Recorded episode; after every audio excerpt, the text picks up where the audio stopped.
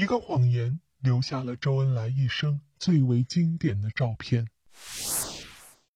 在江苏淮安周恩来纪念馆主管陈列大厅里，有一张周恩来的巨幅片，每天都吸引着众多的参观者摄影留念。大家可以在本期音频的页面里欣赏到这张照片。照片上的周恩来微侧身躯，面容刚毅，双眉微蹙，眉峰间凝聚着无穷的魄力、意志和信心。这幅照片就是记录周恩来晚年形象的一幅风靡世界的摄影作品，它的题目叫做《沉思中的周恩来》。照片的作者是意大利摄影师焦尔乔·洛迪。邓颖超当面对他说：“这是总理生平中最好的一张照片。”但实际上啊，这张照片啊是撒了一个大谎才终于拍成的。哎，究竟是怎么回事呢？一九七三年的一月六日，意大利外交部部长朱塞佩·梅迪奇率团访华。作为《时代周刊》的摄影记者，焦尔乔·洛迪也随团来访。这是他第一次来华，特别想见到周总理，因为周恩来的伟大人格给他留下了深刻印象。这一次，他得知当天晚上周总理要接见意大利代表团，便找到意大利驻华大使，执意要去人民大会堂。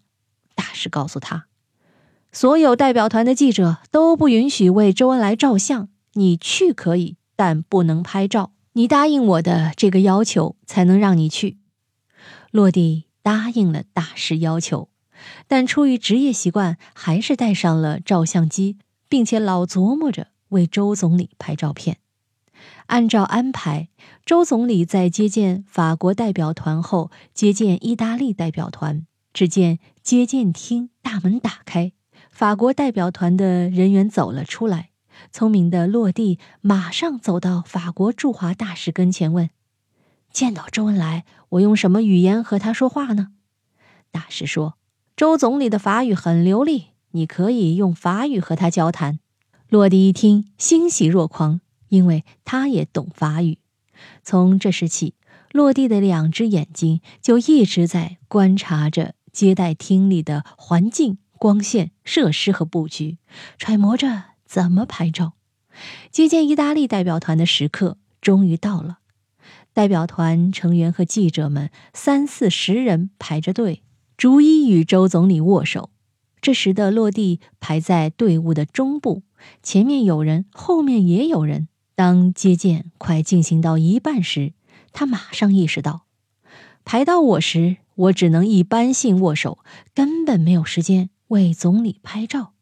于是他从队伍里溜了出来，排到了队尾。轮到他了，他谦恭地用法语对总理说：“尊敬的总理阁下，我来时。”撒了个大谎，答应不给您拍照。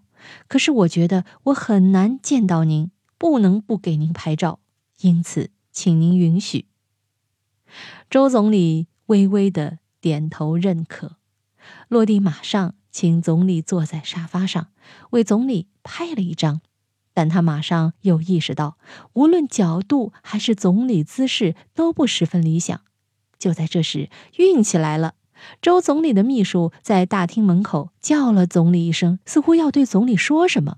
总理上身微微向左转动，双眼向秘书望去。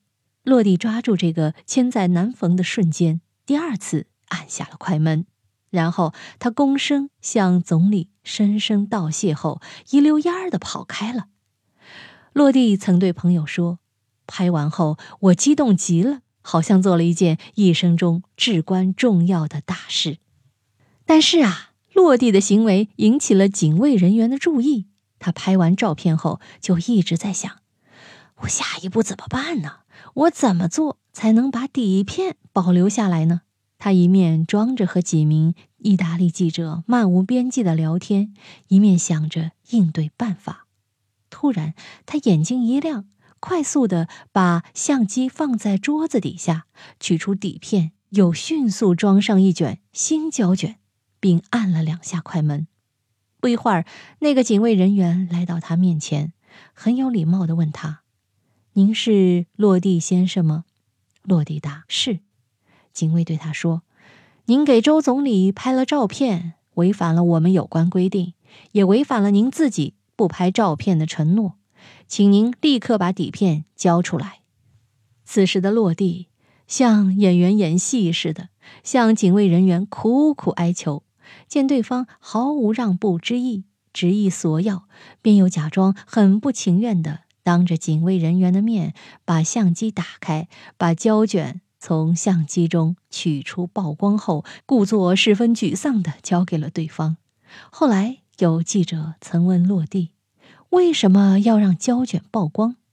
他说：“如果我不这么做，他们在收走胶卷之后，肯定会马上去冲洗。”如果发现我给了他们一个空白胶卷，他们必定还会来找我，那就更麻烦了，非把我拍了的胶卷拿走不可。若干年后，当谈起这段历险记时，他还是那么兴奋，那么自豪，目光炯炯，像孩子一般得意忘形。也是因为这一次机智的撒谎，一张流芳百世的经典照片就这样诞生了。大家可以在本期音频的页面里欣赏到这张照片。